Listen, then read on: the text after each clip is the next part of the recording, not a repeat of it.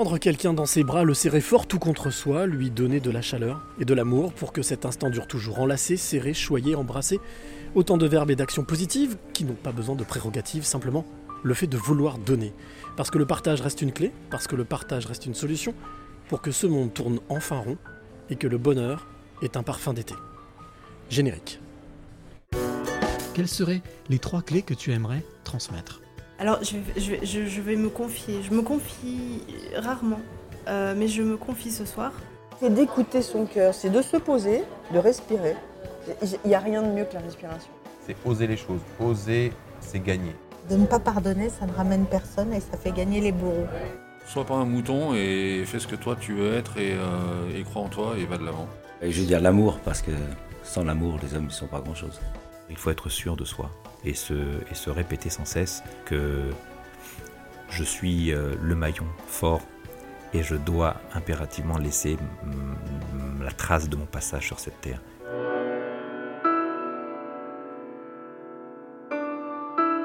Les passeurs de clés, épisode numéro 47, mais surtout 60e passeuse de clés. Comment vous dire? Alors là c'est simple, hein, j'ai la, la mer en face de moi, euh, un port, celui de Marseille, magnifique, dans un lieu magique, avec une invitée qui je suis sûr va vous savoir vous partager son plaisir, son empathie, puisque justement c'est le sujet.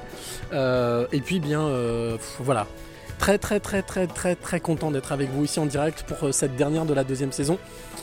Mais ça, j'y reviendrai à la fin. Voilà, je vous expliquerai un petit peu tout ce que je ressens et tout ce que j'ai envie de partager avec vous. Mais avant, on a une bonne heure à passer, une petite heure et des poussières.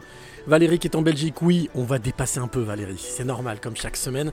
Et je vois, voilà, mon invité Aurélie qui est juste en face de moi, qui est sourire, voilà, qui... Ah, c'est super Alors avant même de parler d'Aurélie et de commencer euh, officiellement ce podcast, je voulais simplement te rappeler à toi qui est de l'autre côté, qui nous écoute, euh, eh bien que tu peux bien entendu partager, écouter, mais tu peux aussi commenter, tu peux aussi euh, poser des questions. Je ferai en sorte de relayer tout ça auprès d'Aurélie, mon invité Aurélie Groslo qui est en face de moi. Alors Aurélie, on se connaît simplement que de vue, on s'était parlé, on avait échangé comme ça. C'est la première fois qu'on se rencontre et Dieu sait qu'on se rencontre à Marseille, capitale de la bouillabaisse, mais pas que. Vous allez voir qu'à Marseille il se passe plein plein de choses magiques et notamment Aurélie est une personne surprenante. Surprenante parce que c'est une femme euh, déjà de son métier, hein, en pathologue. Alors elle va nous expliquer euh, dans la deuxième partie en quoi ça consiste.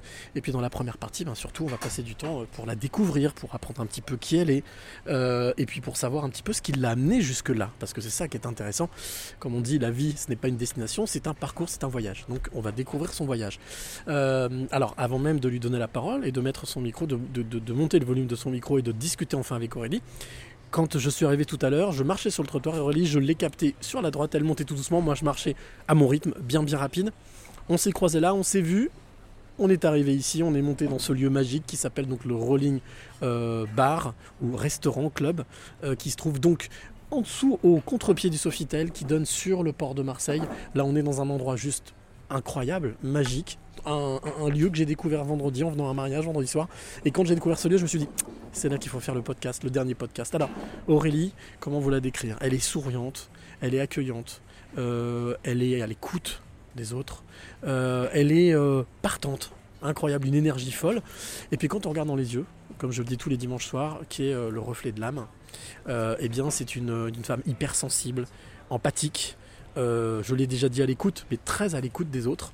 Et euh, bien entendu aussi euh, avec la volonté peut-être à son niveau de faire son colibri et de faire avancer un peu ce monde qui, il va bien, vous inquiétez pas. Il va super bien le monde et il ira de mieux en mieux.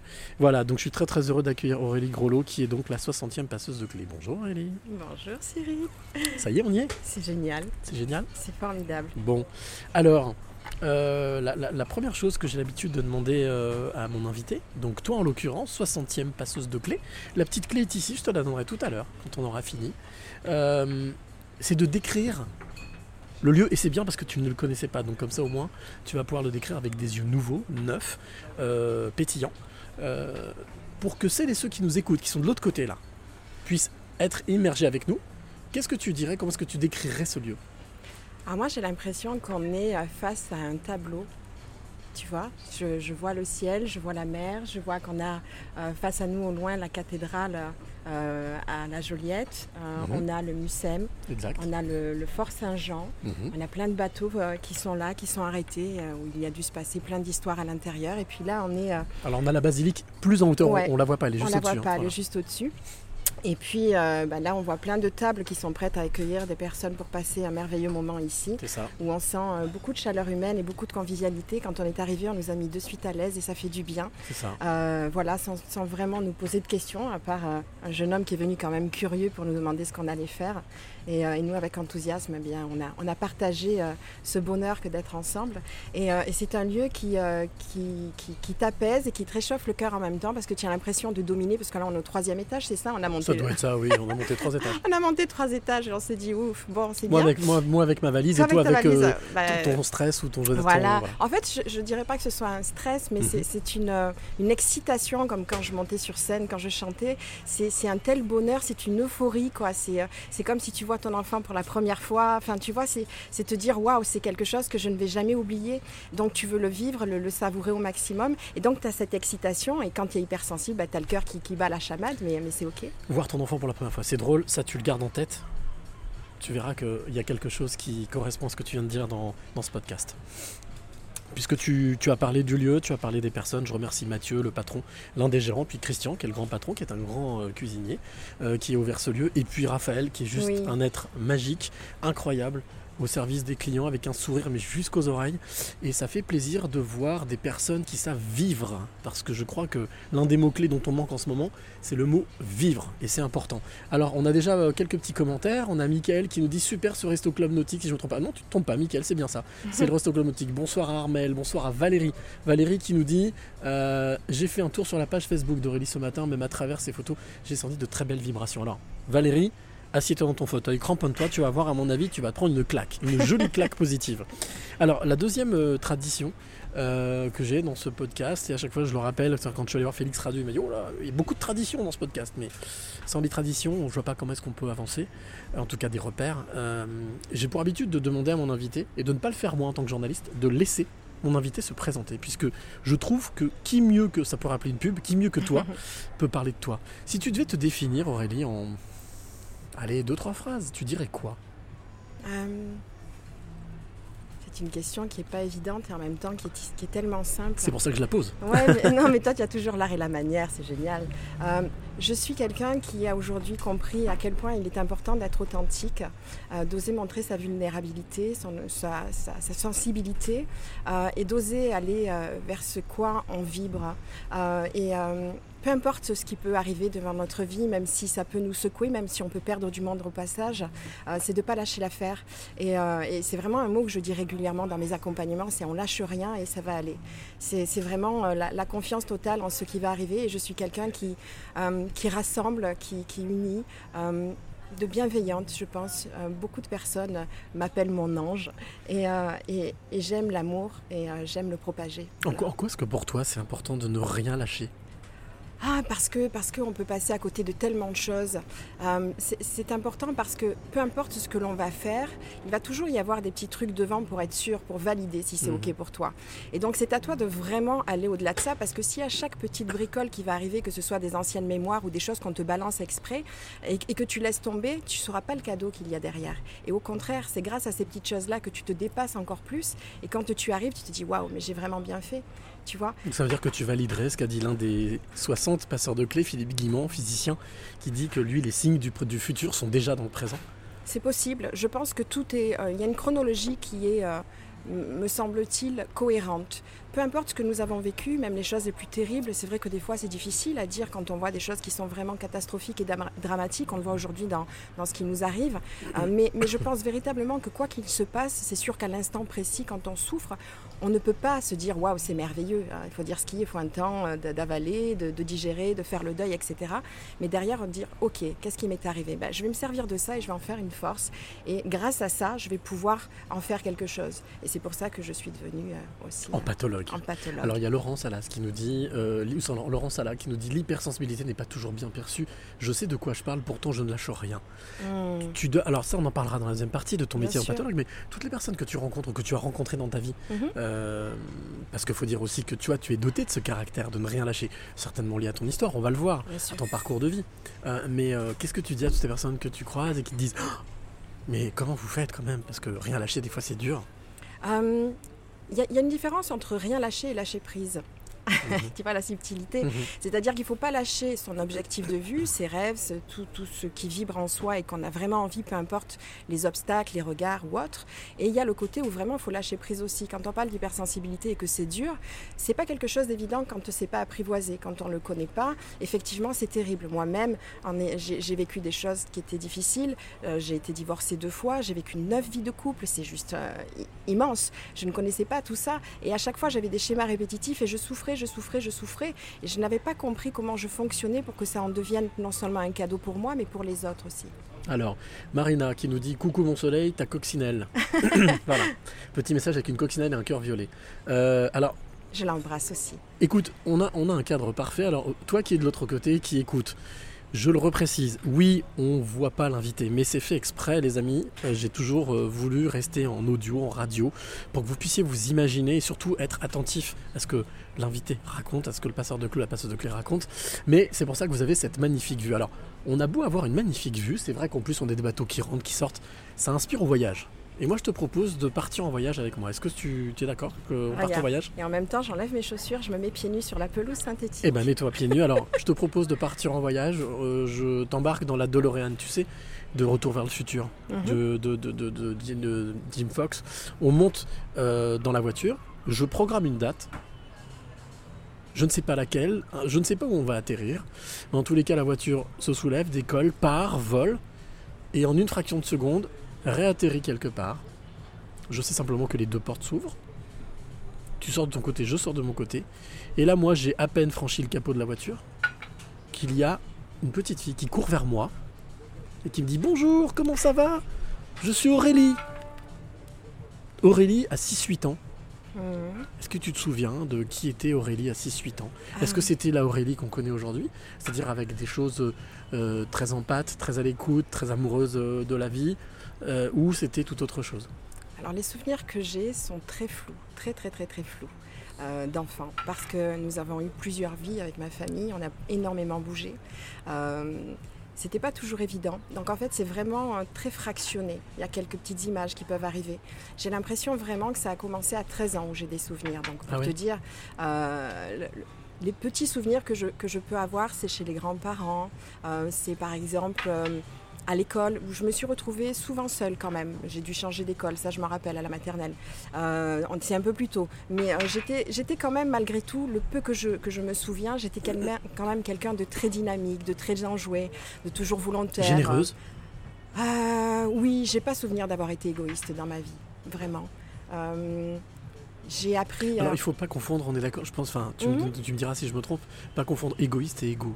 Ah oui, Deux bien choses sûr. différentes. hein. Mais euh, tout à fait. Mais euh, du style garder ses affaires pour pas les passer, etc.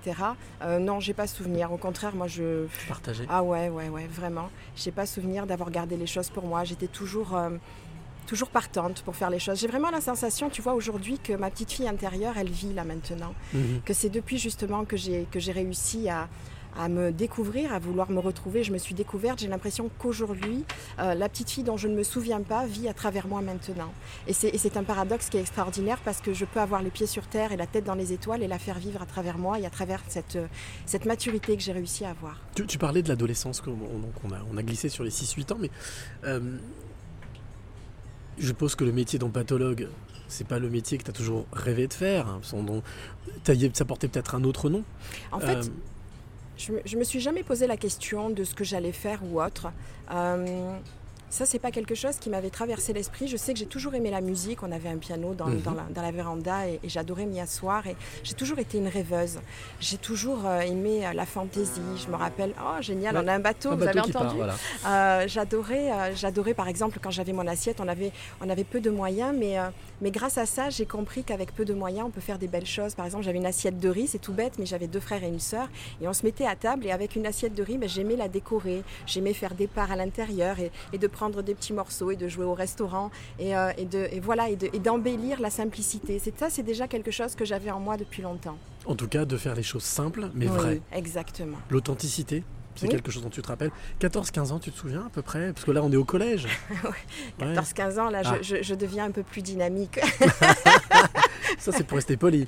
je deviens un peu plus dynamique. Disons que il s'est passé certaines choses de- au, niveau, au niveau familial où je ne vais pas forcément aujourd'hui euh, euh, parler parce que, parce que je l'ai fait dans un article et ça a causé des difficultés au sein de ma famille. Et aujourd'hui, j'ai compris que pour leur respect, je ne- n'en parlerai plus. Euh, voilà, je le ferai peut-être dans un livre un jour euh, sous forme de roman, euh, parce que c'est quelque chose pour moi qui est important que de partager pour que les autres puissent se reconnaître à travers une histoire En tout cas, c'est quelque chose qui t'a suffisamment marqué. qui m'a être énormément un marqué. virage oui, complètement. Qui m'a, qui m'a vraiment, je pourrais peut-être même dire traumatisé, euh, Mhm. qui m'a vraiment, vraiment bousculé. Et donc, grâce à cela, eh bien, j'ai découvert un petit peu mon potentiel de nervosité. D'accord. Euh, j'avais un papa qui était quand même assez virulent. hein. On n'a pas été battu, mais disons qu'il avait le verbe haut et que, et que voilà. Maman était plutôt dynamique aussi. Donc c'est vrai que j'ai, baigné dans une atmosphère qui était quand même assez avec le, voilà, c'était assez péchu. Toujours Marseille? Euh, on a beaucoup déménagé sur. Marseille. On a, on a quitté le lieu à l'âge d'à peu près de 14 ans.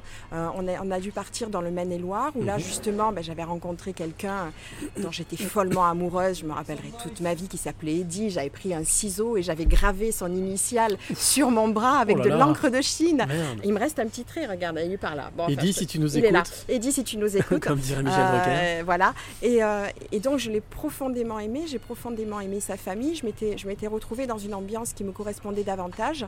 Euh, parce qu'entre parenthèses, je me suis jamais sentie à ma place dans ma propre famille, alors que je les aime vraiment très très fort. hein. mais je me suis toujours sentie en décalage. Donc, euh, Comme une sorte d'erreur d'aiguillage? On dit toujours que l'âme choisit ses parents. L'âme d'un enfant choisit ses je, parents. je- je pense que tout est juste et que si j'ai choisi de vivre cette vie, c'est que je devais la vivre. Euh, mais euh, je, je pense que mon sentiment à ce moment-là, qui m'a traîné très longtemps, et je te parle de ça, je devais déjà avoir 14-15 ans, c'est de Mhm. me dire été adoptée, c'est pas possible. Ah ouais Ouais, c'était vraiment très très très difficile. Je, ne- je ne trouvais pas euh, le- le- les repères qu'il me fallait à ce moment-là pour me sentir vraiment, euh, j'ai envie de dire, en sécurité, etc. Alors on a été bien élevés, il n'y a pas de souci, on n'a pas manqué de manger ou autre. Mais euh, après, quand tu as quatre enfants, c'est peut-être difficile à une certaine époque d'y app- d'y apporter plein d'attention. D'autres y arrivent, d'autres n'y arrivent pas. Mm. Et ils ont des explications aussi. J'ai compris aujourd'hui que quand tu, tu fais la part des choses et que tu apprends à pardonner, tout, tout s'explique. Et moi-même qui suis mère, j'ai également, si on peut appeler ça comme ça, fait des erreurs et c'est OK. Pardonnez. Mhm. Alors, il y a Laurent qui nous dit Inès, des frustrations. Est-ce que le mot frustration, c'est quelque chose qui te parle? Quelque chose que tu as, que tu as dû combattre? Ouais, énormément, mais j'ai dû combattre énormément de choses euh, suite à mon burn-out. La frustration, c'est de se dire, waouh, ben c'est tout bête. hein. C'est par exemple, avant, je réussissais à aller faire mes courses. Aujourd'hui, je ne peux plus parce que j'ai une crise de panique. J'ai une frustration terrible parce que je n'arrive pas à m'endormir sans la peur de mourir. J'ai une frustration terrible parce que mon deuxième enfant euh, que j'ai eu euh, dans mon ventre, j'ai tapé dans mon ventre en plein burn-out sans réaliser que c'était mon enfant. Il m'a fallu quasiment huit années pour réaliser que c'était le mien. Et j'étais frustrée parce que je le voyais, je savais que c'était le mien, mais je ne le ressentais pas. Euh, et, et plein de choses comme ça, je pense que oui, le, frust- la- le mot frustration, je, je le connais très très bien. Ouais. Il a bien vibré en moi. tu, tu parlais justement de, de cette relation, euh, cette relation euh, de mère à enfant, Mhm. relation que toi tu as connue, père à enfant, mère à enfant, et ensuite que tu as translatée. Tu as parlé du burn-out que tu as Mhm. vécu. C'était un burn-out donc professionnel bien Non. Non, c'était pas professionnel Ah non, pas du tout. Je crois que le burn-out signifie simplement la perte de soi. Mhm, mhm. peu importe où tu te situes. Et euh, moi, à ce moment-là, c'était avec mon deuxième mari. euh, et et j'ai compris bien plus tard qu'en fait, j'ai retrouvé la même, entre guillemets, la même personne que le premier. Et c'est comme si j'avais voulu refaire l'histoire Mhm. de manière à ce qu'elle soit plus belle. Mais non seulement tu ne peux pas reproduire euh, la- la- les mêmes choses, d'autres choses. Et puis, C'est pas, c'est pas conseillé d'ailleurs. c'est pas possible. Mais pour comprendre que c'est pas conseillé, il faut travailler. Je n'avais pas encore travaillé sur moi, je ne me connaissais pas. Je ne me suis jamais préoccupée de moi de toute mon existence. Euh, j'ai toujours été là pour les autres, mais tout le temps, sans me dire oh, ben, c'est pour recevoir moi-même. Je ne me posais pas cette question. C'était toujours d'une manière altruiste, vraiment. Euh, et, même quand donc j'étais avec mon second mari, je lui ai tellement accordé de l'importance et du temps. J'en ai vraiment trop fait. Hein. J'ai vraiment pris considération que j'aurais dû m'occuper de moi, mais je ne savais, pas, je savais pas ce que ça voulait dire. Tu t'es perdue? Ah oui, oui, oui, complètement. Je, je, je suis devenue morte. Je n'étais plus là. J'ai eu mon fils comme si j'étais dans un état comateux. J'ai mon corps qui était là, mais, mais je n'avais pas de vie. J'étais vraiment complètement morte.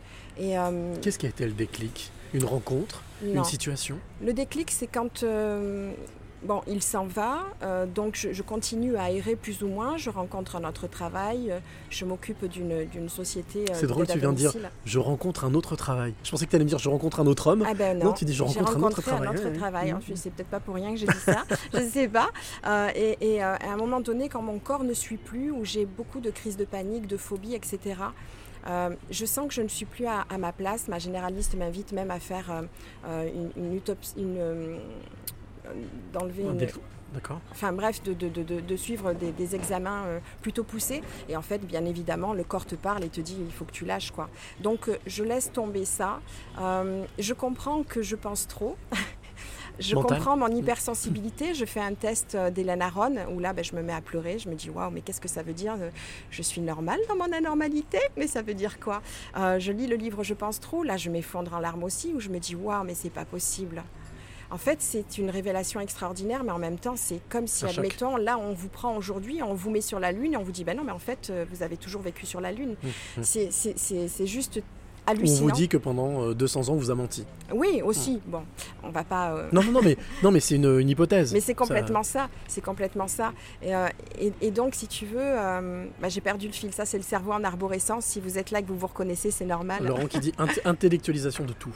Exactement. Mental, hein. mmh. Intellectualisation de tout. Et puis, euh, forcément, il y a l'émotion qui va avec. Donc, les débordements, les gérances, c'est beaucoup, beaucoup de travail à faire. Euh, mais il faut vraiment s'accorder du temps parce que sinon, on n'y arrive pas. Moi, quand j'ai découvert que je pensais trop, euh, sincèrement, sur le coup, bah, j'ai juste l'émotion qui m'a traversée. Je ne me suis pas posé un milliard de questions à ce moment-là. Ça m'a énormément fatiguée. Euh, j'ai mis pas mal de jours à m'en remettre.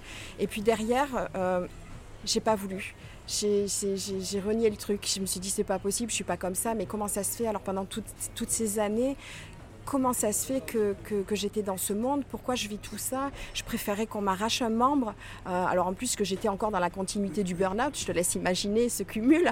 Euh, et, et, là je me dis mais qui je suis? Enfin je suis, je suis complètement morte. En fait on est mort tout en nous disant ben voilà non tu as ça, tu as ça, tu as ça. Ouais d'accord mais non seulement je ressens plus rien mais je sais pas comment faire.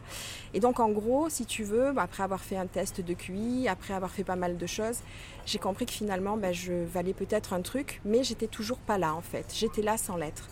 Et un beau jour, au bout de trois jours, je suis restée couchée sans m'alimenter, sans, j'ai pas souvenir d'ailleurs de m'être lavée ou autre. Je sais même plus comment mon petit est allé à l'école pour te dire, c'est le trou, je m'en souviens pas. Euh, j'ai ma meilleure amie qui est montée, je sais que ma porte était ouverte, je la vois sur mon lit, dans un coin de pièce, euh, dans un tout petit lit. Je m'étais fait un tout petit petit coin, euh, et là elle est arrivée. Je me rappelle qu'elle a hurlé sur moi en me disant de manger. Et je, me vois en train de lui dire euh, ça sert à rien, mais avec tellement peu de force, je ne pouvais plus, je n'avais plus rien. Est-ce qu'à ce moment-là, on a euh, cette, euh, cette idée de, de disparaître, de, de qu'on ne sert à rien, qu'au final, ça sert à rien de continuer à lutter En fait, pour moi, je suis déjà morte, donc je ne me dis pas que je, je, veux mourir puisque je le suis. Ton âme n'est plus là, il y a juste y a le corps, c'est vide. Voilà, le corps est là, il reste un, à peine quelques perceptions de ce qu'on entend. D'ailleurs, elle hurlait, j'avais un bruit très sourd, comme si j'étais dans le ventre de ma mère, tu sais, et que tu entends très lourd mmh, avec l'eau. Donc je l'entends hurler, mais je n'ai pas de réaction. Et là, elle m'ouvre la bouche, elle me prend l'aliment et elle me le force, elle me le rentre dans la gorge pour que j'avale. C'est violent. Ouais, j'ai l'émotion qui me, qui me monte parce que je revois la scène. Euh, là, là l'émotion que j'ai n'est pas de douleur, mais, mais c'est la beauté du geste euh, qui m'a sauvé la vie. L'amitié. Euh, la vraie amitié. Au-delà de ça, mmh. c'est et, et, en plus cette personne a été là pendant que justement j'avais ce burn-out. C'était mon amie qui était au premier étage et, et para paradoxalement, paradoxalement, elle était là, mais j'étais morte, mais il devait y avoir au fond de moi, tu sais, une petite étincelle. Mhm. Quand il y avait des fois des trous qui me, qui me prenaient avec des crises de panique énormes, par exemple, mon fils, il fallait le reprendre, j'avais mon cœur qui battait vite. Et là, je me disais, oh là là, mon cœur, il va tomber, il va lâcher. J'ai dormi avec un holter, etc. Donc, je ne pouvais pas le reprendre. Il fallait vraiment que je, que je m'autogère non-stop. Ça a été pendant des années, des mois, des semaines, des jours, des heures, des minutes et des secondes. Combien de temps il a fallu pour que tu retrouves une, on va dire, une vie euh, normale, entre guillemets, c'est-à-dire une vie, euh, enfin, un- un- en tout cas, un diagnostic vital euh, Sincèrement, hmm. Euh, mon Oui. ex-mari est parti en 2013. Euh, J'avais déjà le burn-out pendant qu'il était là. Je l'ai connu en 2010. J'ai envie de dire qu'il a démarré en 2011. Et donc, jusqu'au moment où je décide d'arrêter de, de bosser, de rester chez moi, c'est en juin 2016. Là, je suis vraiment sans vie, quoi. Je peux plus, je suis à bout de tout. Et donc, de là jusqu'à l'été 2017, euh, j'ai presque même pas de souvenirs tellement que je suis allée, je suis allongée, quoi. Je, je suis en état de morbidité. Mhm. tu, tu vois, c'est Mhm. je, je vois que mes, mes- mon grand m'apporte à manger. euh, je, je suis bonne à rien, quoi. Alors justement, qu'est-ce qui a été le déclic? Qu'est-ce qui a été l'étincelle qui t'a fait sortir de cette léthargie? Une rencontre aussi euh, où on me parle du test de QI. Mhm. Et, euh, et je me rappelle que cette période, d'ailleurs, je rencontre quelqu'un sur, sur Facebook qui me fait venir au Vieux-Port. Et là, j'avais des phobies pour le métro. Et une petite voix me dit Mais il faut que tu y ailles. Il faut que tu ailles là. Et donc, j'y suis allée. Euh, et on se met à la terrasse d'une café, d'un café. On discute ensemble. C'est un coach, lui, en entreprise. Il ne me connaissait pas. Il m'a vu sur une, sur une vidéo parce que j'avais quand même mis Facebook en attendant. Mais c'est comme si je faisais les choses automatiquement, mais sans vie, en fait. Parce que pendant ce temps-là, tu faisais quand même des choses, tu postais des Oui. choses, tu vivais, tu avais une vie sociale via les médias sociaux? En fait, j'avais envoyé déjà des messages sur Facebook demandant qu'on m'aide à revenir à moi. Ah ouais Ah ben oui, parce que je savais plus comment faire. Moi avant j'étais active dessus, mais là j'étais morte. Avant j'avais un groupe de rock, j'avais une dynamique, j'avais peur de rien. Parce que tu l'as dit tout à l'heure, tu chantais avant. Je hein. chantais, oui, j'avais un groupe pendant deux ans qui s'appelait Tactile, comme Bah par voilà. hasard. Et, euh, et donc j'écrivais nos chansons. Donc moi j'étais quelqu'un avant qui était pleine de vie, qui avait la niaque. Peu importe si j'avais une rencontre et qu'elle se terminait, boum, je rebondissais. Je me disais, bah, c'est que c'était pas ça. Je passe à quelqu'un d'autre et puis c'était tout, tu vois. Et ça ne me posait aucun problème. Mais là, je ne pouvais plus rien. Et donc là, en fait, je sentais qu'il fallait que je m'occupe de moi. Et donc là, il m'a dit, bah, je vais te proposer de faire un test de QI. Euh, c'est ce que j'ai fait. Et là, ben, j'ai été scotchée parce que j'ai compris que j'avais un cerveau en arborescence, qui allait dans tous les sens et que, surtout j'étais normale, que même si mon école, euh, j'avais fait que des choses chaotiques, de sixième, de cinquième, la moitié d'une quatrième, 16 ans, je m'arrête, mon père il me dit tu fais un CAP de peintre en bâtiment, que j'ai eu, hein, Euh, mais tu te dis waouh, tu, tu vaux rien. Moi dans ma tête c'était tu vaux rien. Tu n'as pas de culture générale, etc. Donc, ben, quand il y a eu ça, je fais mon test et de là, je rencontre une, une association qui s'appelle Surdouessence, qui organise des salons sur le haut potentiel et sur l'hypersensibilité. Euh, et puis, ben, j'ai l'honneur aujourd'hui d'être responsable de l'antenne marseillaise de cette association. Donc, écoute, je suis plutôt, euh, plutôt Tu fière. m'étonnes. Je suis plutôt fière. Il y a Valérie en Belgique qui nous dit Je connais aussi cette sensation d'être sur pilote automatique. Exactement. C'est une sensation vraiment qui est, qui est impressionnante parce qu'on est, on est vidé de tout, on ne ressent rien. Euh, et, euh, et ça peut être très. euh, ça peut être très dévastateur euh, si on ne se relève pas. On a beaucoup de personnes qui malheureusement ben, ne, ne pensent pas pouvoir s'en sortir. Moi, j'ai connu des personnes en accompagnement qui sont dans cet état à la base. Et c'est difficile de donner l'envie à quelqu'un quand il ne ressent plus rien. Est-ce que tu crois que tu penses que, euh, que justement la seule, la seule clé, la seule solution, c'est la personne qui l'a? Même si on veut apporter des choses, tu parlais de ton ami tout à l'heure qui a eu ce geste, geste presque animal de te Ah, donner mais à ça manger. ça, oui, mais Euh, mais malgré tout, même si elle a eu ce geste, euh, ce geste sans ta volonté à toi de rebondir, il n'aura pas servi à grand chose. Je pense vraiment qu'à ce moment-là, il devait vraiment me rester qu'un grain de sable. Mhm. Vraiment. Euh, je pense que si, si elle n'avait pas fait ce geste, je ne sais pas si je serais là. A Laurent qui nous dit le risque, c'est l'autodestruction. Exactement. Et c'est pour ça que c'est important aussi, parce que on a quand même les souvenirs. En tous les cas, moi, ce qui me concerne, c'est que je les avais les souvenirs. Je me rappelais d'avant de comment j'étais. Quand je posais des questions aux personnes, je dis mais comment elle était Aurélie? Ah, mais Aurélie, elle était dynamique, elle était ci, elle était ça. J'avais énormément maigri. Les gens me croisaient, me disaient mon Dieu, mais qu'est-ce qui t'arrive, Aurélie? On ne me reconnaissait plus. C'est bizarre parce que ce que tu décris, c'est très très proche de la maladie d'Alzheimer, on perd la mémoire de ce que l'on est, de son schéma physique, de son schéma, euh, euh, j'allais dire, euh, émotionnel même, alors que là, on est vraiment juste sur un burn-out. Est-ce que tu t'estimes, tu penses que le burn-out est une chance? Après coup, oui, c'est un véritable cadeau. Après coup. Mais il faut savoir s'en servir. Et quand tu dis, si je peux me permettre, juste un burn-out, je pense que le mot burn-out est encore bien plus violent que juste. Euh, J'ai souvenir, un, un jour, j'étais à la maison. J'ai et- dit juste exprès. Hein, Ouais, ouais, ouais, ouais. pas- C'est pas grave. Je, Euh, je ne minimalise pas. Non, non, je m'en doute. Tu sais en plus de quoi euh, il bien en sûr, bien sûr, retourne. bien sûr. Euh, quand, quand un jour j'ai eu la sensation de perdre la tête, en fait, je n'arrivais plus à réfléchir. C'est quand tu es perdu, tu- mais j'y arrivais plus. Et je me rappelle que là, j'ai le réflexe d'appeler mon papa et de lui dire Papa, je, je, je me perds, je, je pensais aller à l'asile. Je- J'y arrivais plus à raisonner, c'était fini quoi. Et là, je me rappellerai toujours, parce que papa, ça a toujours été quelqu'un de, de plutôt dynamique. Je vais vous dire les phrases, soyez pas choqués, ou alors âme, âme sensible, cachez vos oreilles. non, on peut tous Il m'a dit Lève-toi, putain, et va taper dans le sac Et encore, je, je crois que j'ai oublié deux, trois mots. Donc je me suis levée, je sais pas comment. Il y avait un sac de frappe qui était sur la terrasse. Je suis allée taper dedans. Je me rappelle que j'ai crié en bavant. J'étais encore avec mon ex-mari à ce moment-là. C'est-à-dire qu'il y avait des fois, si je me souviens bien, où il y a le corps qui veut revenir. Mhm. Mais mon ex-mari, malheureusement, était quelqu'un de vachement introverti qui ne supportait pas les débordements émotionnels. Euh, et donc, à ce moment-là où moi j'évacue, je tente d'évacuer en tous les cas, parce que c'était quand même très violent. Je m'en suis pas pris à lui à ce moment-là. Il est venu sur la terrasse et il m'a dit Arrête-toi, tu me fais peur. Donc, en fait, chaque fois que j'aurais voulu revenir un petit peu, il avait le don de vouloir me calmer et donc je n'ai pas pu euh, Ce extérioriser. qui n'est pas le- la meilleure des, des- des solutions. Exactement. Autant plutôt laisser euh, les choses, les émotions s'exprimer et sortir. Alors, moi, ce que je te propose, parce que ça fait déjà une, demi-heure qu'on discute, tu vois, ça va vite. euh, je te propose qu'on fasse une petite pause avant Oui. de se retrouver. Une petite pause musicale, ça s'appelle la parenthèse musicale. Alors, comme j'ai pour habitude de le dire, et je vous jure que ce n'est pas une blague et que ce n'est pas arrangé. Dans toute cette saison, à chaque fois, j'ai eu des chroniques, j'ai eu des parenthèses musicales, des clins d'œil, des coups de cœur qui correspondaient à mes invités sans même les consulter et sans même le faire exprès. Et là, ben, c'est encore bingo dans le mille puisque le titre qu'on va oublier s'appelle Tout oublié. Hmm. Euh, L'artiste s'appelle Florian, alias, alias Liro. Alors ce que je te propose, c'est avant de dire deux trois mots sur Liro, c'est qu'on écoute ce titre Tout oublié et puis on se retrouve juste après. Ça te va ou pas? Avec plaisir. Allez, vous qui êtes de l'autre côté, toi qui es de l'autre côté, surtout, ne raccroche pas, reste, reste et partage pour cette dernière de la deuxième saison des Passeurs de Clés. Il s'appelle Liro, ça s'appelle Tout oublié.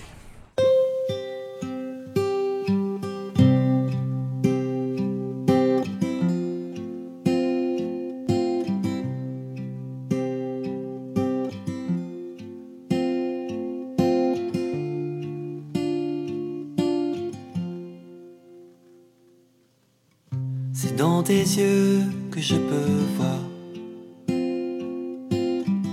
Comme un reflet dans un miroir. Les doutes, les remises en question. Les coups durs, les désillusions. Et tu veux tout oublier passé ne s'efface pas. Les mots résonnent encore parfois. Quand il t'appelait autrement, qui te traitait d'une autre façon.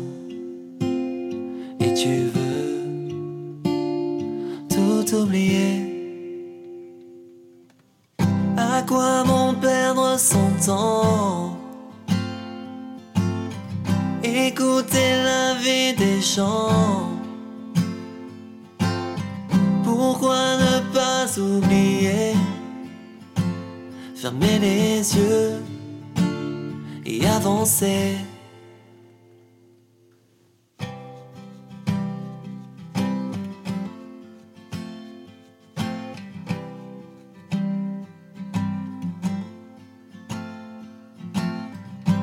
où est passée l'insouciance? Celle d'un enfant devenu grand. Avoir peur d'être différent cause des autres, tu le ressens. Et tu veux y échapper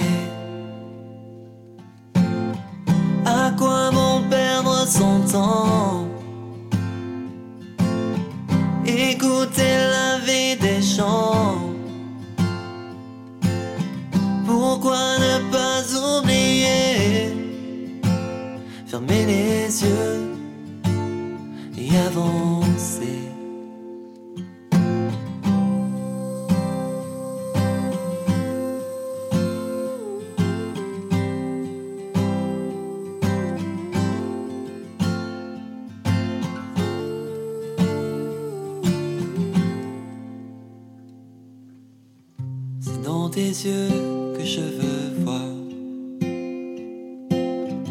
comme un reflet dans un miroir.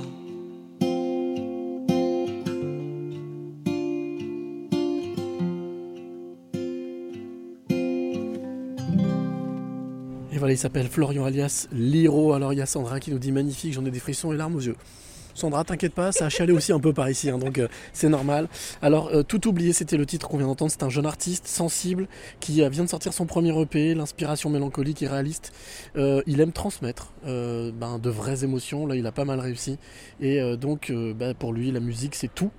Ce sera la dernière rencontre du lundi. La rencontre inspirante, ce sera demain.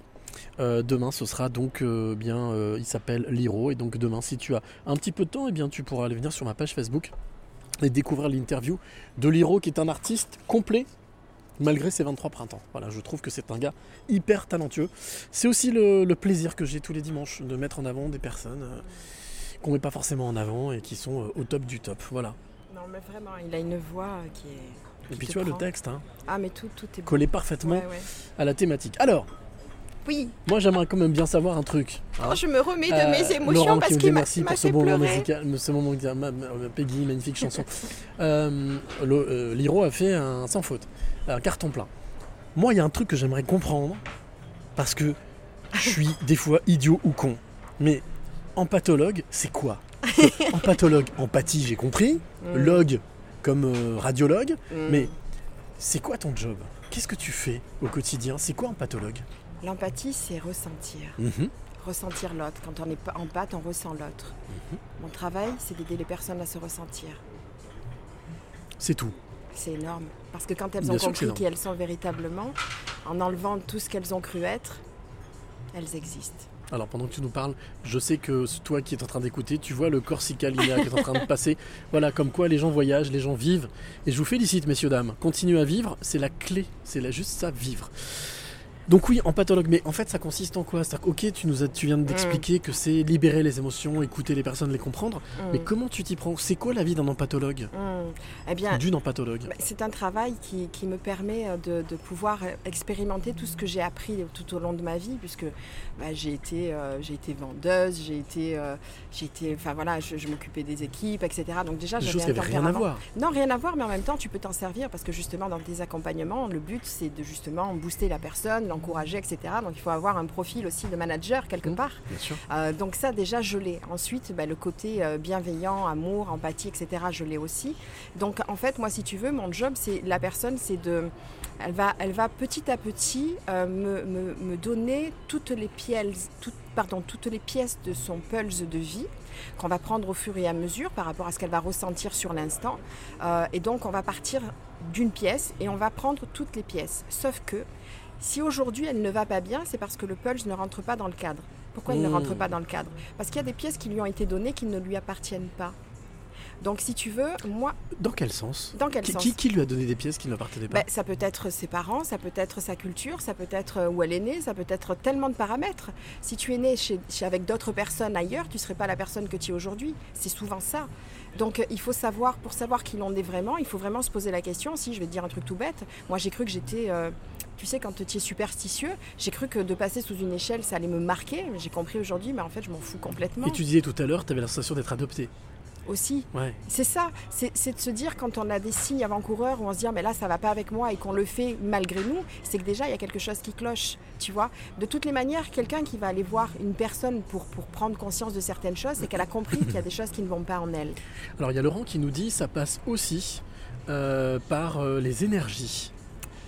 Est-ce que tu travailles toi avec les énergies ou Alors, comment ça de se passe? plus en plus, j'ai découvert depuis euh, quelques temps. Alors, je suis issue d'une famille guérisseur, magnétiseur. Je, je voulais m'y intéresser sans m'y intéresser en fait, parce que c'est quand même quelque chose de lourd, tu Mhm, vois. mhm. Euh, mais je me suis aperçue que quand j'étais en séance et que je ressentais les personnes face à moi, enfin la première fois, ça m'est arrivé en présentiel.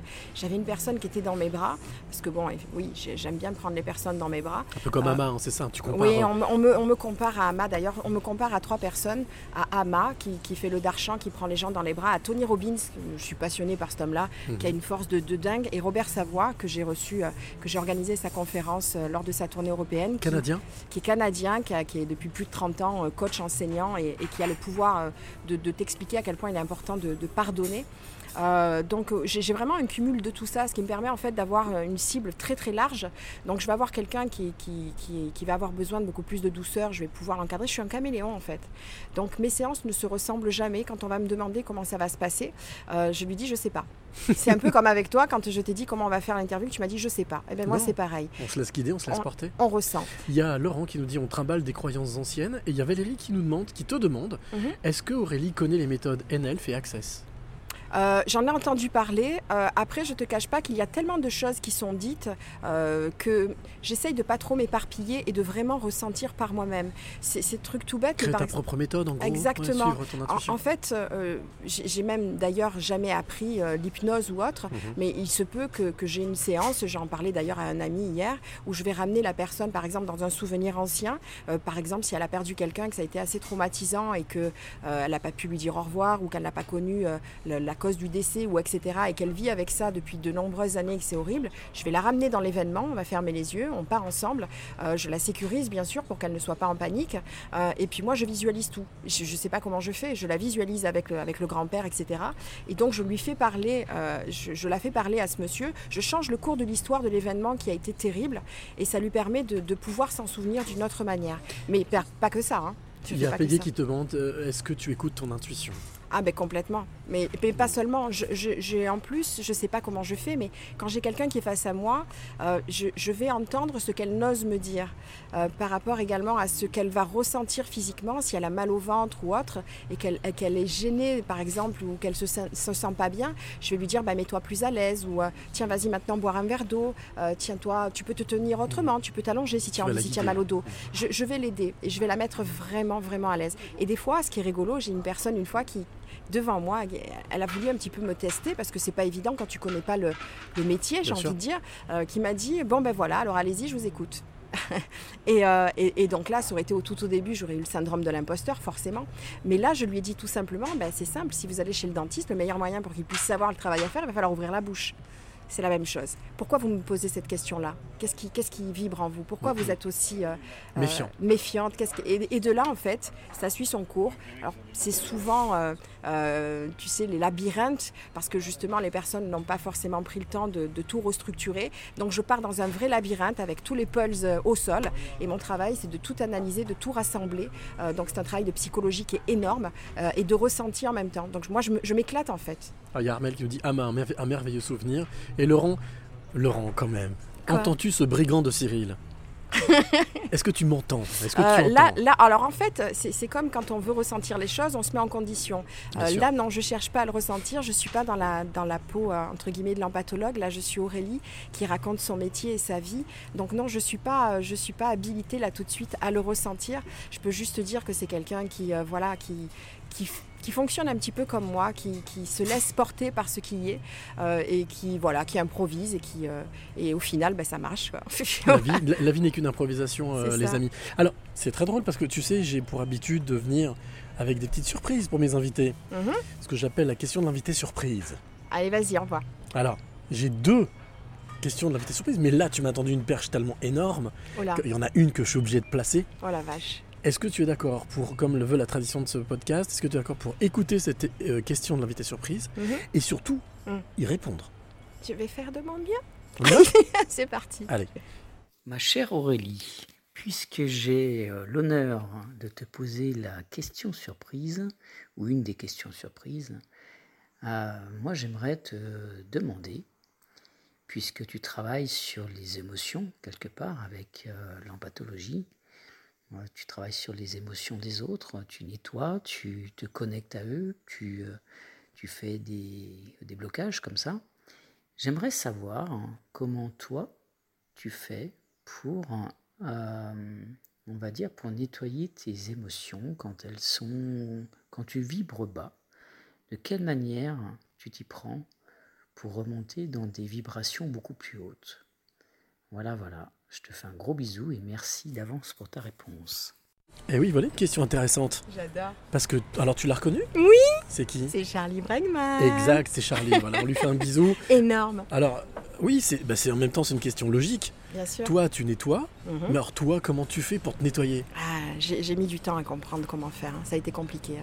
hein. Euh, alors, il y a un truc qui marche super bien pour moi euh, l'écriture. J'adore écrire. Euh, je peux me réveiller la nuit euh, si justement il y a un trop plein d'émotions ou une fatigue ou je ne sais pas. Je vais prendre de la musique, je me pose et j'écris. Et pendant que j'écris, euh, je vais aller sortir ce qui me traverse. Et puis c'est comme si quelque part j'allais le romancer. Et puis en même temps, je vais y trouver la solution. Et, euh, et du coup, bah, je, je m'auto. euh, ah, ouais. ouais, voilà. C'est vraiment quelque chose qui marche à chaque fois. L'écriture. À chaque fois. Il y a Valérie qui demande est-ce que, tu as, euh, est-ce que tu as ressenti ce foutu syndrome de l'imposteur quand tu as commencé? Et si oui, comment tu l'as dépassé? Ok. Alors effectivement, je l'ai connu. Ok. ok, c'est parti, moi je suis au taquet. Non, parce que je veux pas trop dépasser le temps et je voudrais tout vous dire. Non, non, t'inquiète pas, on- voilà. Bon, ça va. On va rester ensemble jusqu'au bout de la nuit. Au bout de la nuit, je sais pas, mais en tous les cas, t'inquiète pas, il reste encore. Ah oui, quand j'ai commencé, ça a, été, ça a été terrible parce que trouver le terme empathologue, déjà, bah, c'était pas euh, quelque chose qui m'avait traversé Ah l'esprit. oui, tiens, comment t'as fait pour trouver ce, comment t'as fait pour trouver ce terme? C'est toi qui l'as inventé ou, ou tu l'as découvert ailleurs? Alors en fait, euh, alors juste avant, je, je- je m'étais dit euh, coach d'âme. euh, Enfin, tu vois, je savais pas. Je voulais vraiment quelque chose qui sorte de l'ordinaire et qui pue pas le business. Voilà déjà. Euh, et puis je suis C'est partie. un problème le business? Ah, Il y a business et business. Il y a gagner sa vie parce que l'on fait, parce que bah, c'est notre mission de vie et qu'il faut bien qu'on vive et que on peut, on peut se permettre, en, en gagnant même bien sa vie, de pouvoir faire des belles choses avec.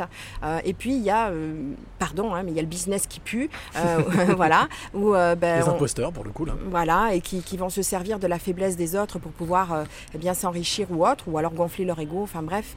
Euh, et donc moi, je, voilà, j'étais balancée avec ça. Et puis surtout, comme j'ai toujours été quelqu'un de très bienveillante, j'ai toujours été quelqu'un à aider les autres, euh, peu importe comment. Je suis à un magasin, je vois quelqu'un qui galère à mettre des choses dans son sac, ben, je le fais. Bon, maintenant un peu moins parce qu'avec ce qui se passe, ils sont un peu plus méfiants, mais avec un joli sourire, ça passe. Euh, donc c'était difficile pour moi de me dire, bon, allez, tu vas en faire un métier d'accompagner les autres. Tu vois ce que je veux dire? Donc j'ai mis un temps, la vache, avant de me dire, ok. Et pour empathologue, je suis partie à Cultura. euh, et là, je me rappelle, j'ai vu le gars à Cultura, j'ai dit, bon, ben voilà. Je veux accompagner les autres, mais je ne sais pas comment me faire appeler. Et euh, il me dit ah bon, mais il a été super. Bon, le gars était un éveillé aussi. Tu voyais bien que voilà, c'était quelqu'un qui avait capté euh, ce qui vibrait en moi. Et, euh, et donc on a cherché, on a cherché. Puis à un moment donné, on tombe sur un, un monsieur qui s'appelle Marc Kennick, qui avait fait un séminaire sur l'empathologie. Et là, ding, je La me suis lumière dit, s'est allumée. Ouais, j'ai vu le mot empathologue. L'argent n'est qu'un outil, nous dit Laurent. Marina nous dit souffle, mon soleil, tu es à fond. Business Burke, toi, de toute façon, on voit dans tes yeux toute la douceur et la bienveillance. Merci. En quoi est-ce que pour toi, euh, justement, euh, alors on dit que l'argent est un outil, euh, mais comment est-ce que tu arrives à convaincre? Est-ce que tu essayes de convaincre Ah non, déjà? je, je- convaincre les personnes de venir avec moi? Non, pas de venir avec Ah, toi. pardon. Mais quand elles viennent te voir, Ah, je que tu vois qu'il y a une réticence, qu'il y a quelque chose, un blocage, comment est-ce que tu t'y prends pour qu'elles... Parce que le but, c'est qu'elles y viennent, elles, toutes seules. Bien sûr. En fait, ça dépend des personnes. Comme je te dis, je, n'utilise jamais, la, si je puis dire, la même façon d'être ou la même technique avec tout le monde.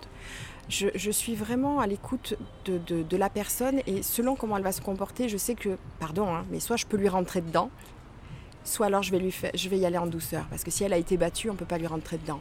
On va lui prendre la main gentiment, même si c'est imagé, puisque mes séances aujourd'hui sont en visio, je travaille également à l'international, donc euh, c'est vraiment imagé, mais avec mes yeux, avec mon intonation de voix, etc., je lui fais comprendre déjà toutes mes séances, mes premiers entretiens d'ailleurs sont, sont offerts. Ça leur permet justement, en l'espace de 20 minutes, de comprendre que je les ai captés, que j'ai ressenti certaines choses Mhm. et que j'ai mis le doigt sur certains points. Donc déjà là, ils se disent oh qu'est-ce qui se passe? Parce que en plus de ça, l'hypersensibilité a un sixième sens. Euh, donc euh, ben, je vais avoir des choses qui vont venir euh, que, que tu n'auras pas si tu vas voir, pardon, mais juste un psychologue. Mhm. Il va être là pour t'écouter, il n'y a pas de problème. Tandis que moi, je vais capter ce qu'il se passe. Et donc forcément, quand tu appuies sur quelque chose, la personne est interpellée, elle se dit tiens, c'est bizarre. Si elle ne dit rien, je vais dire mais tiens, pourquoi vous réagissez comme ça? Pourquoi vous vous tenez comme ça? Ou là, qu'est-ce qui se passe là? Et, et la manière dont elle va réagir, je vais l'emmener quelque part. Et souvent, ce que je dis aussi, quand on me dit par exemple j'y arriverai pas, je lui dis oui, mais c'est pas grave. Vous pensez ce que vous voulez, c'est pas le problème. Ça, c'est mon job de vous montrer qu'on va y arriver. Est-ce que j'ai juste si je dis que la personne est son propre médicament? Je pense vraiment qu'elle a tout et qu'elle a sa propre lumière. J'ai une jeune fille qui m'a qui m'avait contactée quand j'avais fait l'émission euh, avec Nagui euh, où j'avais chanté. Euh, et euh, et C'est un bon souvenir, ça ah merveilleux, un des plus beaux souvenirs de ma vie. N'oubliez pas les paroles, hein. Voilà, j'ai pas osé le dire pour Si, pas- mais Nagui, D'accord. bien sûr, N'oubliez pas les paroles. Ça a été un moment merveilleux. Alors c'est étonnant parce que tous les gens avant me disaient mais dis-moi, tu, tu, tu as bien révisé, etc. Ouais, j'avais révisé, mais en fait, je te jure, Cyril, je te le jure, je suis partie là-bas. Tu sais pourquoi? Pour passer mon message. Je suis Hmm. pas partie là-bas pour récolter de l'argent. Quel message? Le message de ma mission de vie. Mhm. De, de- de- de montrer que j'étais là, que j'étais pas la seule à être là, mais que moi j'étais là et que j'étais prête à m'occuper des autres pour leur montrer l'importance de leur existence et à quel point j'étais bienveillante et, euh, et enjouée de pouvoir les aider à s'en sortir. Je sais ce que c'est quand quelqu'un est face à moi et qu'il a souffert. Je, Mhm. je l'ai vécu dans mes tripes. Je l'ai pas appris dans les bouquins, ça. J'ai appris dans des bouquins d'autres choses, des techniques, etc. Euh, les pensées positives, la loi de l'attraction. Enfin, il y a tellement de choses que je me sers dans les séances. C'est vrai que le mieux c'est de le vivre. Il faut le vivre. comme Enfin, il faut. Je dis pas que ceux qui ont appris uniquement dans des écoles ne sont pas à même de pouvoir accompagner les autres. Hein, c'est pas ce que je suis en train de dire. Mais quand on a vécu vraiment cette, déchi- cette déchirure, cette, cette peur, cette rage, cette, enfin, tellement de choses. Quand Mhm. on a quelqu'un face à soi, moi personnellement, je peux pas Tu le captes, lâcher. tu captes tout de Ah, je capte et puis je peux pas le laisser. Il y a Laurent qui demande euh, alors travailles-tu à distance? Oui, tu l'as dit, tu travailles à distance. Arrives-tu à garder la, justement arrives-tu à garder la distance? Ah oui, oui, oui, bien sûr. Ces choses au début que je n'arrivais pas. Euh, C'est-à-dire que quand je ressentais des choses, euh, justement avec le syndrome de l'imposteur, que nous disait tout à l'heure, ça a été compliqué parce qu'en plus je me mélangeais à savoir si les sensations que je ressentais les- étaient les miennes, si elles étaient à quelqu'un, Eh à, l'autre personne. Et j'avais eu quelqu'un dans mes bras où j'avais une angoisse. Et là je me suis dit, Ah, mais je- peut-être que je suis pas prête. Et en fait, c'était sa propre angoisse. Et là, j'ai compris aujourd'hui que quand une angoisse me traverse, alors je travaille aussi avec des pierres. Euh, j'ai des pierres face à moi. J'ai le symbole de fleur de vie, tu vois, que je porte là ah, aussi. Bah, j'ai pas mal de pierres, euh, pierres de lune, etc. Que j'apprends petit à petit. J'ai les huiles essentielles, je mets des bougies, je mets des intentions, etc. Donc déjà, avant la séance, je me prépare, de manière à faire ma bulle protectrice. Et à partir de là, voilà, je fais mon, mon, job. Euh, et, et, quand ça se termine, bah, je vais aller me nettoyer. Je vais, euh, quand tout à l'heure, il demandait comment je fais pour me monter mes vibrations, je vais mettre de la musique à mmh. 132 Hz. tu écris J'écris, euh, je, pleure. Ah ça, ça me fait un bien fou. Bah, alors, c'est génial. Ah ça, c'est génial. J'ai une playlist pour pleurer, tu vois, par exemple. C'est magnifique. Et, j'adore ça. Et tu as vu tout à l'heure, j'ai pleuré, je t'ai dit que c'est bon. Et moi, bah, je t'ai dit, bah, vas-y. Ah ben voilà, moi j'aime ça. Et Laurent qui me dit, le vrai médicament est l'amour, j'en suis persuadé. Ah, mais... Ah bah oui, moi aussi, forcément, c'est la clé de tout, l'amour. Alors c'est magique, merci Laurent, tu me fais une transition énorme. Mmh. Euh, puisque euh, j'ai dans ce podcast une, chronique qui s'appelle Le clin d'œil photo. J'estime depuis 22 ans que je fais ce métier que les photographes ont un pouvoir de transmettre, sont des vrais passeurs, des passeurs de clés, grâce à l'image, grâce à l'image figée, l'instantané, de pouvoir faire passer des milliards d'émotions. Et donc c'est pour ça que j'avais décidé de les mettre en avant tous les dimanches soirs. Et là, il y a un photographe, donc je vais te tendre. euh, comment, ça- en quoi ça consiste? Bah, C'est simple. Attends, je vais te tendre une tablette. Voilà, tes lunettes, elles sont sur la table Non, Non, c'est pas celle-ci. celle-ci, Ah, c'est pas les mêmes. C'est pas de vue. D'accord. Eh oui. Euh, et donc voilà, je vais te tendre cette tablette avec la photo de ce photographe, dont je te dirai quelques mots après. La seule chose que je vais te demander, c'est de décrire le plus précisément possible cette photo pour que celles et ceux qui nous écoutent, là, ils sont nombreux, hein, euh, voilà, il y a euh, Colette, il y a Laurent, il y a Marina, enfin Sandra, ils sont nombreux, euh, bah, qui puissent un petit peu euh, imaginer cette photo. Donc Mm. là, je fais appel à ton pouvoir artistique, ton vais. talent artistique. Et ensuite, me dire quelle émotion elle te procure. D'accord. Ok Mhm. Allez, c'est parti. Grosse émotion en perspective. Hmm. Waouh, alors là, il va y en avoir des émotions. Euh, alors, on voit un couple. Mhm.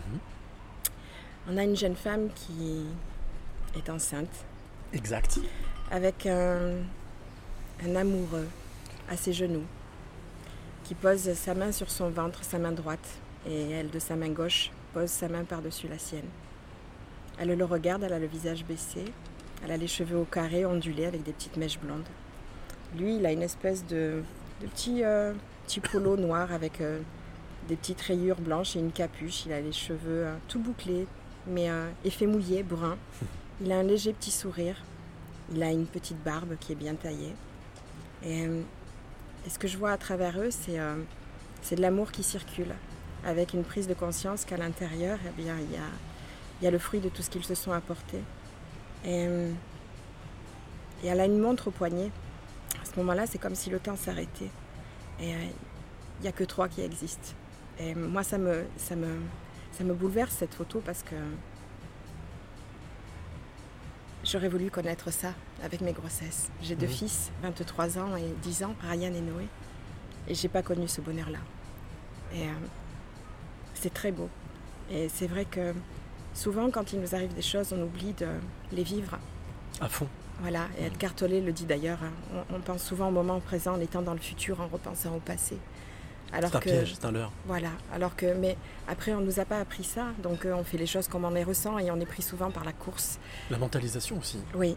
Et euh, je pense vraiment que chaque petit instant, comme je te disais tout à l'heure, je savourais là chaque seconde de ce que l'on vit. Je pense vraiment qu'en plus, quand on, quand on met la vie, quand on la donne et, et quand on y met l'amour dedans, eh bien oui, il faut vraiment profiter de, de chaque instant et je les trouve magnifiques tous les deux. Je ne sais pas s'ils écouteront ce podcast, mais en tout cas, je voudrais vous embrasser très fort et j'espère pouvoir voir votre petit bébé. Et ben en tous les cas, le- l'auteur de cette photo s'appelle Romain Galès. C'est un photographe pro depuis peu, un jeune photographe. Cette photo a été prise en lumière naturelle. Il n'y a eu aucun travail. Elle Ah, a été ça vraiment chopée voit. sur le, Mm. sur le vif lors d'un shooting famille. Euh, alors, ce qu'aime Romain, c'est, on l'a compris, il aime euh, l'émotion, euh, capter l'instant présent. Euh, et puis, c'est une séance réalisée alors que, bien entendu, tu l'as dit, il y avait une grossesse dans la famille. La Mm. maman attendait justement son enfant, l'enfant du couple. Et puis, euh, ben, c'est c'est quelqu'un qui aime euh, figer les instants comme ça, familiaux plutôt. Et, euh, et voilà, et ce sera ben, tout simplement la, la rencontre inspirante de mercredi, mercredi 28, Mm. sur, sur cyrilichamp.com, mais aussi sur Deezer, Spotify, iTunes. Voilà, donc l'occasion de, parler, de rencontrer ce photographe, ce jeune photographe Romain, que j'ai eu l'occasion, avec qui j'ai eu l'occasion de discuter, qui est juste, voilà, comme les 177 autres rencontres quotidiennes que j'ai pu faire depuis, depuis décembre simplement. Quelqu'un de d'éveillé, voilà, de magique et qui, euh, qui est très inspirant. Voilà. alors, on arrive. euh, alors, il y a Armel qui nous dit ce présent si fort à l'instant. J'aime. Laurent, cessons de nous protéger tout le temps. Valérie, comme j'aime ce que j'entends, comme tu m'inspires. Euh, non, je t'ai plus, la coupe est pleine. Difficile de ressentir un maximum de choses autour de soi sans pouvoir toujours l'exprimer. Ça, c'est Laurent. Ils sont au taquet, ils sont au taquet, hein. ils sont taquet, les amis. On, a- on arrive à ce moment de, de ce podcast qui est en même temps important et en même temps euh, symbolique, euh, puisque, puisque je, vais, je vais te demander tes trois clés. Euh, tu le disais tout à l'heure quand on parlait avec Raphaël, qui, est- qui est, le, qui est le- le- le jeune serveur ici. Euh, voilà, je sais pas du tout ce que je vais dire. Ah non, je sais toujours pas. Je Tu sais toujours pas, mais sortir. exactement. Et mais c'est ça le but, c'est ça l'objectif. Et je te remercie de jouer le jeu parce que c'est pas forcément toujours évident. Donc là, on est vraiment dans l'instant présent. Alors justement, Aurélie, je vais te poser la question. euh, J'allais dire presque symbolique. Euh, Aurélie, quelles sont les trois clés que tu aimerais de nous transmettre à celle ou celui qui t'écoute maintenant? Waouh, il y en a beaucoup que j'aimerais vous donner. Hum, Un peu pas un trousseau. Donc, euh, la première des choses, je pense qu'il est important de se connaître. Alors je fais juste, excuse-moi un petit, c'est projeter, pas protéger. J'ai dit pro- protéger, alors qu'au final c'était projeter. C'est Laurent qui fait la pression. Merci Laurent. Oui, tu disais. Se connaître. D'accord. Est-ce que je développe ou je te donne les Bien sûr, se connaître. Oui. Pourquoi se connaître Euh, bah, parce qu'on peut passer à côté de sa vie. D'ailleurs, beaucoup de personnes, quand elles sont sur leur lit de mort, se disent si j'avais su, j'aurais fait ça, j'aurais fait ça, j'aurais fait ça. Quand tu dis se connaître, ça veut dire croire en soi, s'aimer. Non, non, au-delà de ça. C'est vraiment, c'est d'ailleurs le travail que je propose, c'est-à-dire euh, déformater ce que l'on pensait être et se connaître véritablement. Hmm. En enlevant tout le formatage. Ah oui, oui, c'est vraiment. Être connecté avec son enfant intérieur. Euh, mais même son enfant intérieur peut avoir été biaisé en pensant qu'il devait être ci ou ça.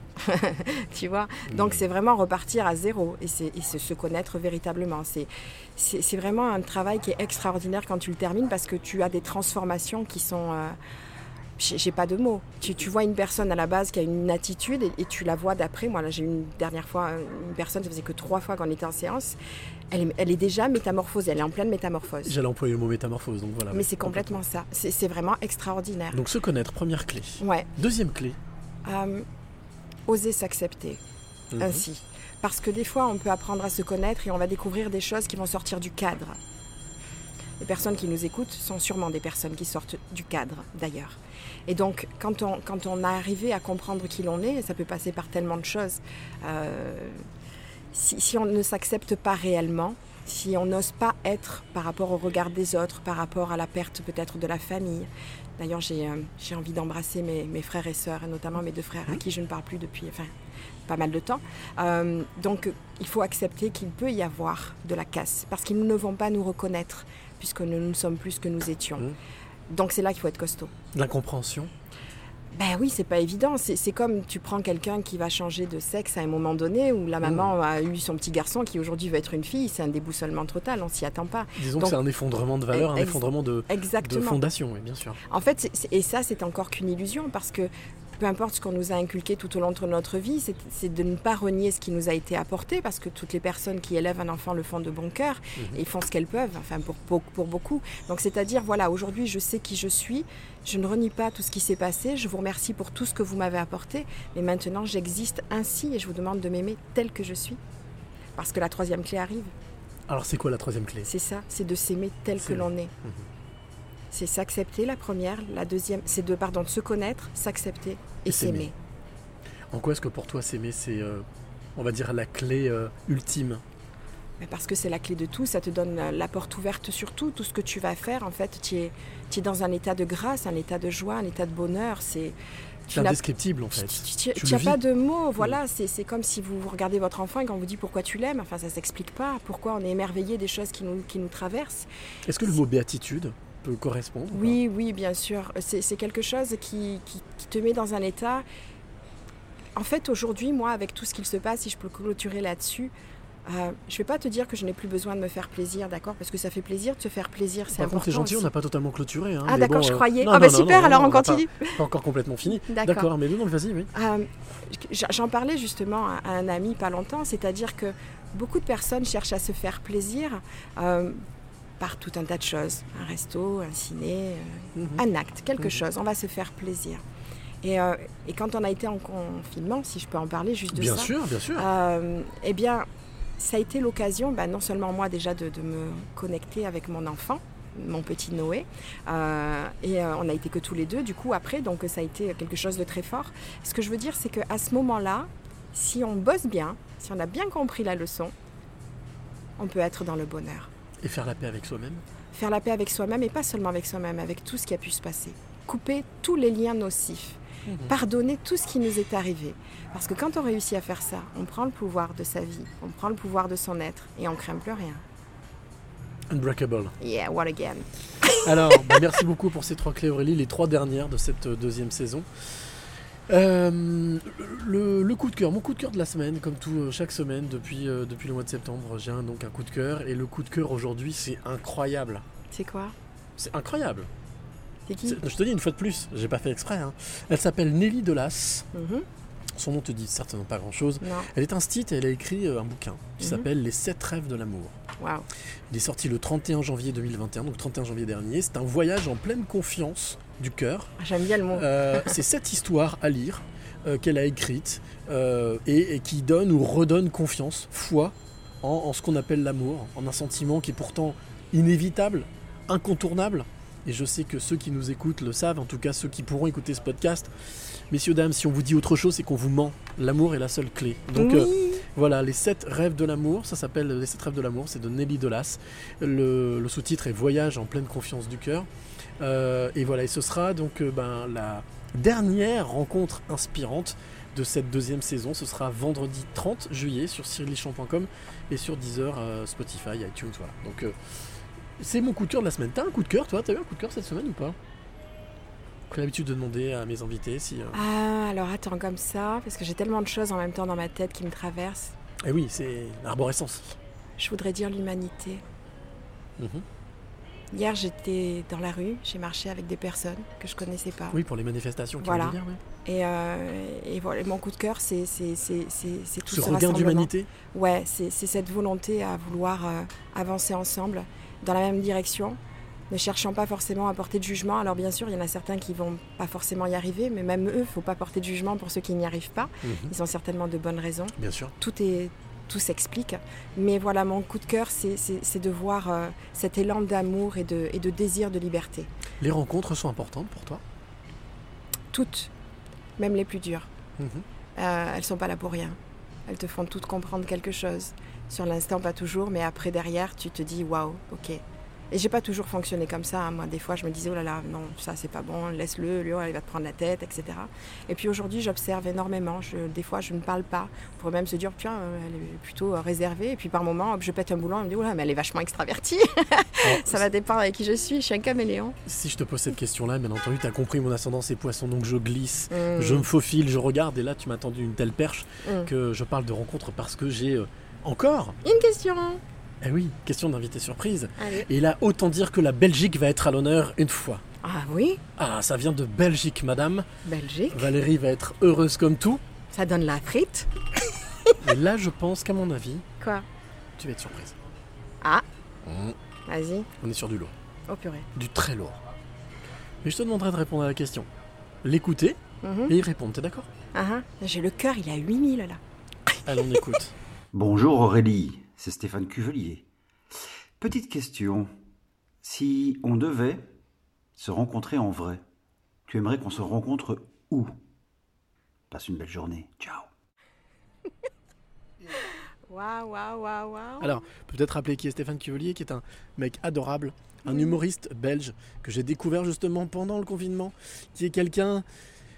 Comment le définir? Qui a été l'une des rencontres inspirantes, qui est percutant, qui a eu un parcours de vie aussi très compliqué, qui a accepté de se livrer en 5-6 minutes et qui, euh, bah voilà, lâche rien non plus, hein, autant le dire, qui a ses convictions, qui fonce, que j'adore. D'ailleurs, je lui ai promis qu'il sera l'un des futurs, l'une des futures rencontres inspirantes, euh, l'un, l'une des futurs passeurs de clés que j'irai rencontrer en Belgique. Quoi qu'il arrive, messieurs dames, je voyagerai, je circulerai, même s'il faut que j'aille à pied en rampant, en passant par les frontières, j'irai. Donc voilà, rien ne m'arrêtera. Euh, donc oui, si tu devais le rencontrer en vrai, ce serait Ok. Là, spontanément, en fait, j'ai visualisé quelque chose. Eh ben, si tu es d'accord pour partager. c'est tellement tout simple. C'est. dans un parc. Mhm. Euh, et le but, c'est de. Tu sais, d'être tous les deux, de, de- de se serrer très fort. Parce que Mhm. moi, je suis un mère câlin, tu l'as compris. Bien sûr. De se serrer très fort, de ressentir et de faire en sorte que tout le monde puisse venir avec nous et qu'on puisse tous en même temps. Un énorme hug en fait. Un énorme hug, ouais, avec énormément de joie, énormément de. euh, qu'on puisse lâcher, qu'on puisse crier, qu'on puisse sauter, qu'on puisse rire, qu'on puisse dédramatiser, qu'on puisse, qu'on puisse vivre comme on a envie de vivre. Alors tu sais l'image que j'ai là tout de suite et je vais te proposer quelque chose. C'est quoi? Je vais te proposer un truc. Hum. Je te propose, parce que tu sais que j'adore aussi, je te l'ai dit tout à l'heure, j'aime bien euh, aussi faire des choses, des folies un peu. Allez, hein. des, des événements un peu hors du commun. Moi, tu vas me dire si l'image te plaît. Ouais. Moi, je te propose un truc. Bon, ça prendra le temps que ça prendra, mais c'est pas grave. Si je te propose qu'on fasse ça Ouais. avec Stéphane, avec des centaines de personnes, Mhm. et qu'à un moment donné, toutes ces personnes agglutinées vues du ciel fassent un cœur. Bah oui, bien sûr, merveilleux. Et il y a les cloches qui sonnent. Donc ça, c'est la validation. Il n'y a pas de hasard. On part là-dessus? Ouais. Ok. Ah oui, Josie, Josie va être, ouais, Josie, va être jalouse, sa copine Josie. Mais, je Josie, on l'embrasse, mais non, mais elle est là Mais et je la serre dans mes bras. Mais elle viendra aussi. Mais donc, elle est là, euh, il y a les enfants, il y a tout le monde. Voilà, Stéphane, si tu de ce podcast, tu vois ce qui t'attend. Euh, on essaiera de. Ah, mais je vais lui envoyer, il va, il va le voir, le podcast. Voilà, alors, eh ben, ce podcast, euh, ce, cet ce dernier podcast de la deuxième saison, ce, cette 60e que tu deviens bientôt, 60e euh, passeuse de clés, euh, avant de te poser euh, la question ultime. J'ai une dernière question que je pose toujours. Est-ce qu'il y a des choses que tu voudrais rajouter? Ah oui. Bah oui, bah bien sûr. Je crois que tu voulais parler de quelque chose. Euh, oui, Qui te tient à cœur. En fait, euh, j'ai j'ai, fait la connaissance aussi, bah, comme tu disais, les rencontres sont importantes, donc j'ai connu plein de monde qui m'ont tendu la main pour pouvoir y arriver. On est certifié par les cloches, hein, tu peux y aller. Ouais, ouais, c'est génial. Et j'adore les cloches. Euh, donc, euh, oui, il y a l'association Surdou Essence avec Alban Mmh. Bourdi qui m'a permis d'être responsable de l'antenne marseillaise. Il y a également Patrick Vietti euh, qui a créé ICS, le club où je suis coach à l'intérieur. Aujourd'hui, il y a 102 000 adhérents. Et ce bonhomme sportif qui a créé ben, au premier confinement des séances de sport en direct de Mhm. chez lui avec sa fille qui le filmait. fait des aussi dans des séances avec lui, j'ai vu. hein. Oui, Ouais. oui, oui, en direct. Donc, euh, dans une soixantaine de pays. Et donc, il fait des cours en live, en replay. Donc, je suis, euh, je suis coach dedans. Et là, très prochainement, alors je suis très contente aussi parce qu'on parle d'amour. Et ça, c'est quelque chose aussi qui me tient beaucoup à cœur. C'est que je vais pouvoir m'occuper des couples hypersensibles. Génial. Ouais. Dans, dans le premier site de rencontre qui s'appelle entrehypersensible.com. Euh, et donc, euh, j'ai. Donc un site de rencontre spécifique pour les gens qui sont hypersensibles. hypersensible et atypique.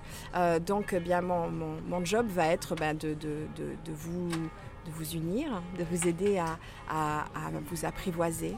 De mettre sur la bonne fréquence. Exactement. Sans oublier que ben, deux hypersensibles, ça peut friter s'ils n'ont pas fait un travail sur eux. Donc, je pourrais aussi, en amont, si possible, ben, vous aider à titre individuel, vous aider à, à vous connecter ensemble et vous accompagner sur le chemin qui sera peut-être le vôtre pour le reste de votre vie.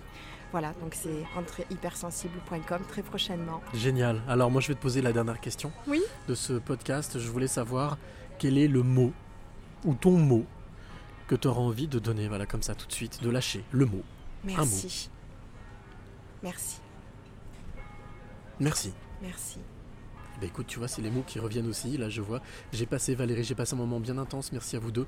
Rendez-vous pour les câlins en Belgique très bientôt. Oui, oui, on viendra en Belgique, t'inquiète. On te préviendra. Euh, Laurent, merci beaucoup pour cette positive émission, contrairement aux apparences, à certaines écoutes. Euh, Laurent, tu auras du boulot. Merci pour ce bon moment. Sandrine, Armel, merci. Eh ben merci, merci, merci, merci à vous. On va continuer sur les merci, puisque avant même de, donc bien entendu, ce podcast, hein, je veux comme le préciser, ce podcast sera euh, en ligne. Alors pas ce soir, parce que là où je me trouve, euh, il n'y a pas de wifi. Il n'y a pas trop de wifi. En tout cas, il n'est pas bon, donc je mettrai tous en ligne demain soir quand je serai rentré à Lyon, parce que je pars demain matin de Marseille. J'ai passé un très bon moment à Marseille. Merci. D'ailleurs, justement, je, je remercie Hervé pour qui j'étais venu pour le mariage, euh, qui habite Marseille, qui est coach aussi, qui te connaît. Vous êtes euh, amis par Facebook. Sûrement. Merci pour m'avoir fait découvrir ce lieu magique. Merci à toutes celles et tous ceux qui euh, ont écouté pendant toute cette année ce podcast. Et j'ai envie d'être exhaustif ce soir. Voilà j'ai pas envie d'être non exhaustif. Donc les amis accrochez-vous. Il y en a 60 ils s'appellent Philippe Anaël Louis Malik, Malka Rémi Béatrice Gary Mehdi Clélia Alain Patricia Jean Martha Gabriel Incarnation Karim euh, Pascal Christophe Raphaël Laura Peck Irène Dove Aurélie Christian Julien Claude Alexis, Valérie, Louis Fernand, Jonathan, Philippe, Peggy, Tom, Ned, Jihad, Brigitte, Raphaël, Bruno, Romy, euh, je me lis plus, Julien, Ulrich, euh, Enzo, Philippe, Aurore, Christian, Leïla, Sandrine, Félix, Thomas, Caroline, Philippe, Magali, Sylvie, Alice, Salia, Alexandre, Martin et Aurélie. Voilà.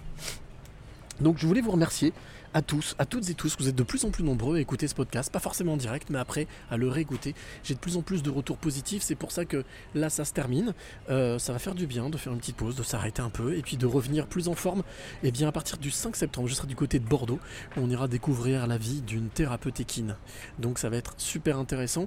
Bien entendu, comme j'ai pour habitude de le dire, et bien euh, d'ici là, euh, je mettrai ce podcast en ligne donc très rapidement. Si bien entendu tu es auteur, compositeur, interprète, mais si tu es aussi photographe, mais si tu es aussi peintre, à partir de la rentrée je m'intéresse aux peintres parce que c'est eux aussi sont des passeurs de clés. Et bien comme disait euh, Alice et Moon, tu m'intéresses. Donc envoie euh, ton message, tes coordonnées à contact@cyrilichamp.com. Et puis comme j'ai pour l'habitude, j'ai eu l'habitude de le dire depuis quelques semaines, quelques mois maintenant, liker c'est bien les gars, commenter c'est cool, mais alors partager, c'est la base non? Tu crois pas Aurélie? C'est la base. voilà, donc s'il vous plaît, si vous aimez ce podcast, partagez-le. Et de mon côté, je ferai le job, je continuerai à le faire. Parce qu'on dit souvent qu'on a des missions. Moi, j'ai connu la mienne et je pense qu'elle est complètement différente de certains. Mais en tous les cas, je sais où je vais et je sais où je veux aller. Voilà, et j'irai, quoi qu'il arrive. Merci à toi, Aurélie. Merci infiniment Pour ce podcast. pour l'être que tu es, pour tout ce que tu permets de faire comprendre, réaliser, ressentir. Je suis moi-même et Ben je ne oui. peux pas faire autrement. Je te comprends. Et c'est pour ça que je serai présent dès le 5 septembre du côté de Bordeaux. Bien entendu, euh, ben, si tu écoutes ce podcast, n'hésite pas, je l'ai dit, à en parler autour de toi. Euh, on est à la recherche encore de rencontres inspirantes parce qu'on va continuer ça aussi. Je voulais simplement aussi vous préciser que cette année, nous avons, j'ai fait 350 rencontres, euh, pardon, 240 rencontres, ce qui représente à peu près plus de 350 clés distribuées. Et ça, j'en suis très très fier. Voilà. On va finir énorme. sur ce sur ce cet au revoir et puis euh, tu as dit merci. Je vous embrasse tous, je vous aime et euh, prenez bien soin de vous. On vous embrasse très fort, bien entendu. Là, je ne peux pas dire on se retrouve la semaine prochaine. Non, on se retrouve le 5 septembre. Mais pendant les 5 semaines qui nous séparent, surtout, n'oublie jamais de dire. Merci. Le plus beau mot du vocabulaire. Et chaque fois qu'on remercie la vie pour tous les trésors qu'elle nous donne, on attire des choses positives et on attire ce que l'on pense et ce que l'on aime.